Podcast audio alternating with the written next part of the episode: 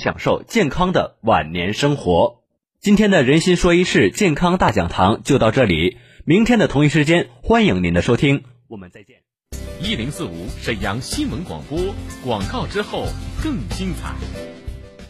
五根虫草，五根虫草，一小瓶虫草升级膏，用量超过五根虫草，再配以人参、鹿茸等十一味中药，六次提取，精制成膏，补气养血，益肾助阳。一盒六瓶，吃十天，售价两千九百八十五元。虫草升级膏提示您：爱自己，爱兄长，好虫草为健康。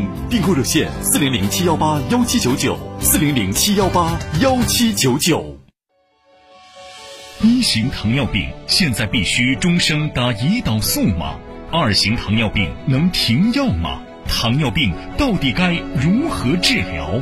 对话大医生，带您重新认识糖尿病，让糖尿病患者吃饱吃好，血糖平稳；吃饱吃好，减少并发症，让糖尿病患者提高生活质量，延长生命周期。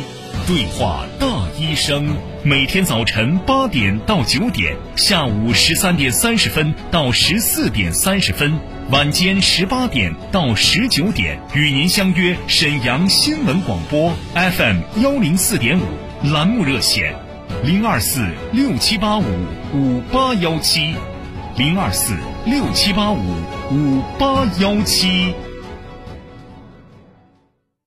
别吵吵，幺三二三八幺零三八幺零，帮我记一下，幺三二三八幺零三八幺零。这什么号啊？阳澄湖蟹水湾大闸蟹订购电话，哎，多少来着？幺三二三八幺零三八幺零，全国顺丰包邮。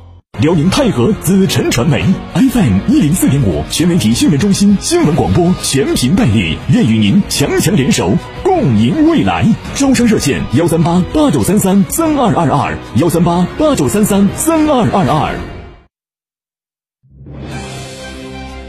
倾听天下，引领变化。这里是沈阳广播电视台新闻广播，中波七九二，调频一零四点五。康平地区调频一零七，法库地区调频九二点四，第一时间，第一影响，沈阳广播电视台新闻广播。新闻广播。天气随身听，一零四五气象站。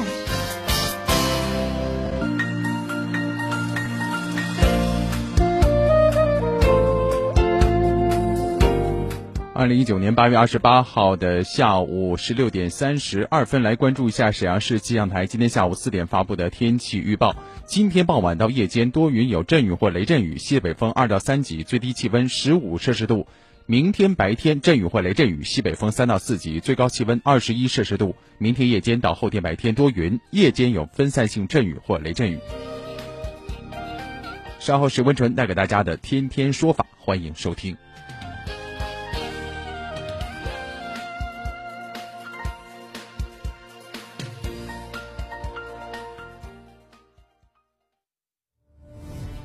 权威法律解读，精准案件分析。意定监护呢，是在我们二零一七年十月一日实施的民法总则第三十经营者他有没有主观的诱骗的故意存在？说理，观点交锋碰撞，维权彰显公平正义。自己的财产三年保全，这是这种对自己财产进行保全是很奇怪的一种情况，目前没有办法给他去定义。天天说法，重磅升级，强势回归。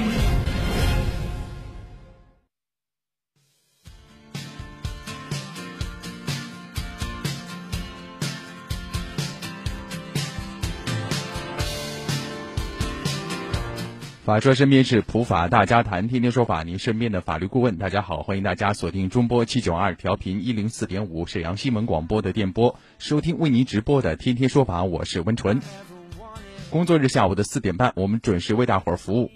这时间，我们的直播热线和微信平台同时为您开通了。只要呢，您在生活当中遇到了法律方面的一些纠纷，或者是正在维权过程当中，希望我们从法律视角帮您支招，都可以参与节目互动。我们的直播热线是二二五八一零四五二二五八一零四五。每一期呢，我们的编辑导播会把您的问题呢进行详细记录，然后请律师呢从公众大家关注的角度呢进行逐一的解答。那么在拨打完直播热线之后呢，您要注意我们的编辑可能会随时和您取得联系。另外呢，我们的微信号码是 T T S F 加数字一零四五。如果您觉得直播间的热线比较热，打不进来，或者是问题比较简单，一句话两句说呃两句话可以留言说清楚，也可以通过微信留言。微信号码您记好了，是 T T S F 加数字一零四五，也就是天天说法的汉语拼音首字母 T T S F 再加数字一零四五。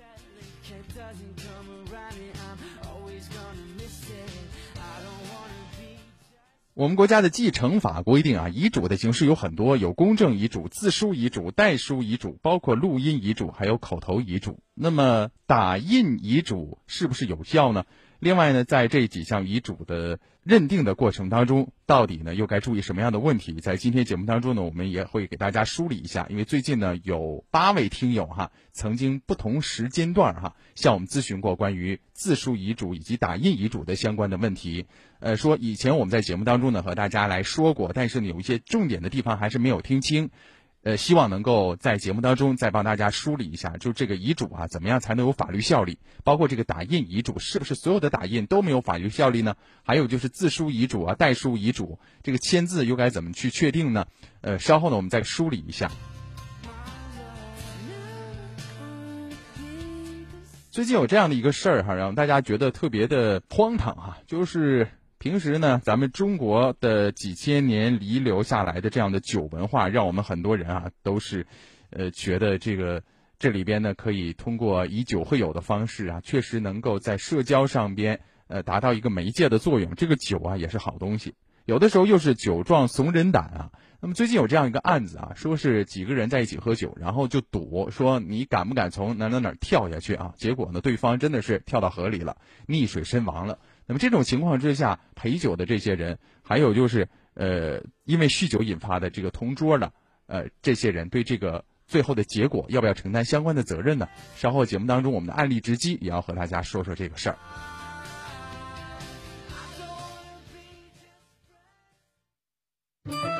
天天说法，普法小贴士。先来回应一下听众朋友提出的一个问题，就关于打印遗嘱的事儿哈。那么电脑技术的这种普及啊，像打印遗嘱越来越多的被运用到实践当中了。怎么样能够认定打印遗嘱的效力，成为实践当中很多人关注的一个问题。最近北京市第一中级人民法院对因为打印遗嘱引起的纠纷案件审理之后认为啊，打印遗嘱的效力应该是综合认定，如果老人年事已高了，而且没有打印的习惯。不宜认定为自书遗嘱啊，就这个是有相关的一个综合认定的考量的。我们给大家举一个例子啊，比如说这个陈大娘啊，生前呢有两份遗嘱，一份呢自书遗嘱，说明她的名下的房屋在死亡之后由她的妹妹，呃陈婷继承，遗嘱上有签字，并且注明了日期。另外一份打印遗嘱。写上死后存款归陈婷所有，这个遗嘱日期呢是打印的，那么陈大娘在遗嘱人这个地方签名也按手印了，呃，陈婷呢起诉请求按两份遗嘱的内容继承陈大娘的遗产，那么法院经过审理之后怎么认定的呢？关于陈大娘自书的这个遗嘱效力的问题，哈。因为这个遗嘱由他本人书写，有他本人签名，还有注明的日期，不违反法律强制性的规定，是合法有效的啊。这是他自书遗嘱的那一份。但是关于他打印遗嘱的这个效力，法院认为了，因为起诉的这个人啊，陈婷不能说明这个遗嘱的形成过程，而且考虑到陈大娘年事已高，长期住院。没有自行打印遗嘱的习惯和能力，所以说这个遗嘱不属于，呃，他的自书遗嘱，也就是这个打印的没有认定成自书遗嘱。那么，如果作为代书遗嘱的话呢？根据法律的规定，代书遗嘱应当是由两个以上见证人在场见证，而且由见证人签字。因为这个遗嘱上面只有陈大娘一个人的签字，所以说这个遗嘱也不符合代书遗嘱的形成条件，所以呢是无效遗嘱。你看啊，根据北京市一中院审理的这样的一个打印遗嘱的案例啊，我们可以得出这样的一个结论，那就是打印遗嘱啊，首先要考虑到老人的这种综合的能力，比如说他有没有打印的习惯，是不是经常能够使用好打印机，能不能做好打印这样的一个行为，这是要综合考虑的。也就是先要考虑是不是能认定成自书遗嘱，如果认定不了的话，代书遗嘱能认定吗？但是代书遗嘱你要符合两个人以上在场，还要有人签字，所以这都不能认定的话，那就是无效遗嘱了。所以最终法院是判决支持陈婷的诉讼请求是什么呢？就是关于房产的那个遗嘱，那个是自书遗嘱，因为有大娘的亲笔签名，还有它的日期也是自己自己写的哈，所以说呢，只能认定这一个遗嘱是有效的。那么我们国家的继承法当中明确规定，遗嘱当中有几种形式：公证遗嘱、自书遗嘱、代书遗嘱、录音遗嘱，还有口头遗嘱啊。这个我们多次在节目当中和大家说过。一般情况之下，打印遗嘱呢，应该是认定为自书遗嘱或者是代书遗嘱的一种，就一个是自己写的，一个是找别人代写的。那么在实际的生活当中，因为打印人不同，打印遗嘱的性质和效力也是会分为不同的情况的。我们今天和大家来说一下。首先呢，是遗嘱是由被继承人自行打印并签字确认的。那么根据相关的规定啊，继承案件当中当事人以打印遗嘱，也就是被继承人自己制作为由，请求确认打印遗嘱为有效自书遗嘱的，人民法院不予支持。但是确有达到排除合理怀疑程度的证据，表明打印遗嘱是由被继承人全程制作完成，并具备自书遗嘱形式要件的，可认定为有效自书遗嘱。因此呢，打印遗嘱被认为有效自书遗嘱，需要经过严格的审查啊。最关键就是最后那句话啊，打印的遗嘱是要经过严格审查的。那么前面那句话啥意思啊？就是你这个被继承人，如果你整个的制作的过程全程啊都是。在合法的范围之内进行的，也有可能被，呃，认定成具备自书遗嘱的一个要件所以呢，这是不一定能够确认是有效的，也可能有效，也可能无效。另外一种情况呢，就是遗嘱是由继承人、受遗赠人以及与继承人、受遗赠人有利害关系的人打印并作为见证人的。那么根据相关的规定哈，打印遗嘱由被继承人以外的人制作的。应符合法律规定的代书遗嘱的形式要件因继承人不能作为遗嘱的见证人和代书人，呃，那么继承人、受遗赠人以及继承人、受遗赠人有利害关系的这样的人自行打印遗嘱，并作为遗嘱见证人，不符合代书遗嘱形式要件的这种情况的打印遗嘱，应该确认为无效。呃，这些情况啊是有点绕，但是呢，给大家翻译一下，说白了就是，不管你是。继承人还是受遗赠人，还是说与这两个人有利害关系的人，打印的这个遗嘱，如果说他具备了自书遗嘱或者代书遗嘱的相关的要件，你比如说得有几个人在场啊，得有几个人签字啊，包括是不是符合当事人啊，就立遗嘱的这个人当时的一些特征啊，就这些我都要进行一个综合认定。如果认定不符合代书遗嘱条件的，那么这个打印就是无效的，因为大家想。打印的这个遗嘱很有可能是自己打的，也可能是别人打的，所以呢，法院要综合考虑别人打的这种情况之下，就是不是代书呢？如果是别人打的是代书，符合要件，那好，认定为有效；如果是自己打的，然后呢，还要综合考虑他是不是有自己打的能力。那如果是有的话，好，也认定成有效。所以大家只要记住一点，就不管你打印是一个什么样的格式。能不能认定成自书或者是代书，这是一个关键性的因素哈。如果不能认定，那对不起，就是无效的打印遗嘱。所以这点大家一定要清楚。民生视角，法律解读，天天说法，案例直击。说这个酒文化呀，是中华民族的传统文化了。酒壮怂人胆啊，但是很多时候酒后亢奋的大脑会让酗酒者做出很多危险的行为啊。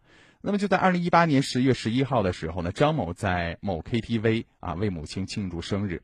那么他在隔间的这个包厢里边偶遇到朋友，然后呢两个包间就互相敬酒，结果呢双方就开始这个酒后啊就。置起气了，或者说是这个来下一个赌局啊，说这个江你敢不敢跳啊？你跳我就跳。结果呢，真的是有人跳下去了，然后最终溺亡了。那么家人呢，死者的家人是向法院起诉陪酒的这些人，呃，赔偿各项损失是九十八万多元。那么，到底应不应该赔偿？要承担多少责任呢？稍后是一小段广告，广告之后呢，我们的案例直击要和大家说说法院判处的结论。零四五沈阳新闻广播，广告之后更精彩。五根虫草，五根虫草，一小瓶虫草升级膏，用量超过五根虫草，再配以人参、鹿茸等十一味中药，六次提取，精制成膏，补气养血，益肾助阳。一盒六瓶，吃十天，售价两千九百八十五元。虫草升级膏提示您：爱刺激，爱兄长，好虫草为健康。订购热线：四零零七幺八幺七九九，四零零七幺八幺七九九。一型糖尿病现在必须终生打胰岛素吗？二型糖尿病能停药吗？糖尿病到底该如何治疗？对话大医生，带您重新认识糖尿病，让糖尿病患者吃饱吃好，血糖平稳；吃饱吃好，减少并发症，让糖尿病患者提高生活质量，延长生命周期。对话大医生，每天早晨八点到九点，下午十三点三十分到十四点三十分，晚间十八点到十九点，与您相约沈阳新闻广播 FM 幺零四点五栏目热线：零二四六七八五五八幺七，零二四六七八五五八幺七。导引按敲，现代又称中医推拿，记载于《黄帝内经》，可通过改善气血循环、疏通经络，达到散淤堵、祛湿寒、除疼痛的作用。京津劲道养生馆保健按摩师王邦新，自幼苦学中医，精通导引按敲手法。他发现很多中学生因长期的错误坐姿，出现了抱肩、含胸、脊柱弯曲等不良形体。可以通过导引按敲手法得到改善，且没有副作用。即日起，京津劲道养生馆面向省城开展关爱青少年不良形体矫正特惠活动，凡十二至十六岁的青少年都可享受五折优惠，一年内还可免费调理一次。地址：皇姑区临东街幺二幺巷，电话：零二四三幺六三零二二幺三幺六三零二二幺。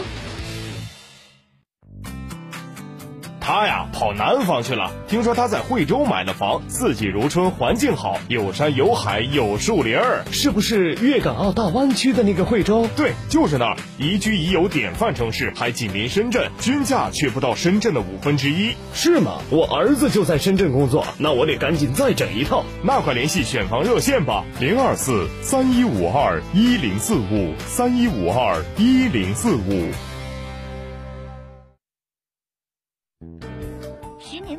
助力维权。沈阳新闻广播品牌法制节目《天天说法》重磅回归，强势升级。热点事件普法评说，法律条文权威解读，民生互动答疑解惑。主持人温纯，编辑陈霞，携精英律师团、普法专家团队，温情发声，热情服务。直播热线二二五八一零四五。欢迎回到正在为您直播的《天天说法》节目当中，我是温纯。上半段呢，和大家说了一个案例哈，就是两个人呢，因为喝酒之后啊，互相的来下一个赌注啊。其中一个人就说了，说你敢不敢跳江？啊，另一个人呢，果然跳了。跳完之后呢，悲剧发生了，跳江溺亡。那么这种情况之下，说让他跳的这个人啊，到底是有多大的过错呢？我们在这里简单再和大家回顾一下啊。那么，根据侵权责任法的规定啊，行为人因为过错侵害他人民事权益的，应当承担侵权责任。那么，根据过错比例，最终法院是认定，就是让这个人跳江的啊，那个杨某承担百分之十的这样一个责任，就说他在整个说提议打赌跳江的这个过程当中起到了一个主要作用。然后呢，虽然他的主要目的最终是要劝说那个人，但是结果呢，在明知道呃跳江的那个人醉酒的情况之下，依然。啊，还没有进行一个阻止，同时呢，加重了、激化了这个负面情绪，然后最终造成悲剧的发生。所以说啊，还是那句话，这个酒后啊，容易出现很多失控的一些情绪。我们在这里哈，呃，喝酒过程当中本来是为了相互之间叙叙感情、叙叙旧，然后呢表达一下情绪而已。我们别过量啊，不要过量，也不要过度，同时要控制住自己的这个呃酒量和行为哈，不要酿成悲剧啊。这也是给很多的喜欢贪酒的人提了一个醒。好了，下面的时间呢，我们进入到律师来了板块，将请律师上线为各位解答法律问题。直播热线是二二五八一零四五二二五八一零四五，微信号码 t t s f 加数字一零四五。依法维权，听这里，天天说法，律师来了。今天为大家解答的律师是辽宁公正律师事务所的杨博雷律师。天天说法精英律师杨博雷，辽宁公正律师事务所民商主任、实习导师，首届和平区十佳律师，擅长建设工程、房地产、电子商务类案件。好，下面我们来请出一下杨律师。你好，杨律师。温晨好，大家好。嗯，来关注一下第一个问题哈。这位朋友呢，他说，呃，天天说法节目的各位主创人员，你们好。呃，我的车呢是停在车位里，就在当天不知道什么时候被别的车给蹭了。晚上下班之后我才看见车子逃逸了，我该怎么办？啊，杨律师，这个是很多驾驶员可能会遇到的问题哈。他有一个关键点是他停在车位里了，然后现在呢不知道是蹭了还是怎么样啊，也不知道有没有监控，怎么办呢？杨律师，这事儿。呃，这是一个被侵权了，然后找不到侵权人的这么一个情况啊。对。呃，分这么几种啊。如果说是他有这个车损险，就说明遭受到意外了嘛，车辆受损，保险公司可以对他进行赔付。嗯。那么如果他停的这个车位呢，是一个收费的、有人看管的车位，啊，如果这个情况下，这个看管的这个停车场的人是有义务去呃进行赔付的。而且据我所知，这个收费停车场本身也有一种保险。啊，就是专门赔偿这种停在这个车位里的车，然后遭到损失的。嗯，呃，那么如果说，呃，这两种情况都不符合，那他还想找别人赔，那除非他能知道到底是谁撞坏的。嗯，啊，不然的话，他没有办法去呃主张自己的权利，因为他没有主张的对象嘛。啊，就是这么个情况。一般是收费停车停车场的话，应该向这个停车场来主张一下权利。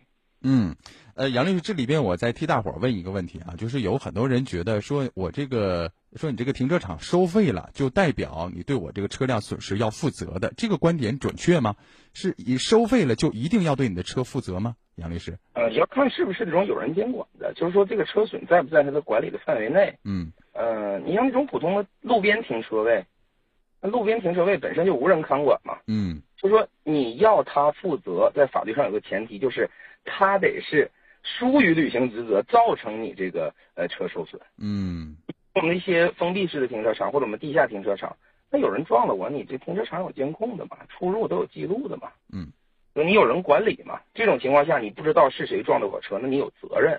对你像普通的一些路边停车，它本身它即便是再尽这个义务，它也没办法保证你不被撞，或者是。能知道撞你的人是谁，就是他根本做不到的事情，我们不能强人所难，要求人家承担责任。嗯嗯，对，嗯，呃，我想和大家分享一个我朋友前两天跟我说一个停车的经历哈，这里面也跟杨律师也分享一下，我觉得他的这个维权的意识特别的好啊，就是说他停车了，然后停完之后呢，有人向他收费，收完费之后他第一次不太懂啊，有一个老者哈，这个大概能有五十多岁了。然后他就把钱给人家了，给完之后他觉得不对劲儿啊，说这个停车场也不那么正规，也没有岗亭，呃，也没有专人管理。一般停车场的人可能会穿着这个蓝色的这个马甲呀，或者是他就觉得不太正规。后来他就通过公安部门有一个停车管理的这个公开的电话，然后网站他就查了一下，说这果然不是备案的停车场。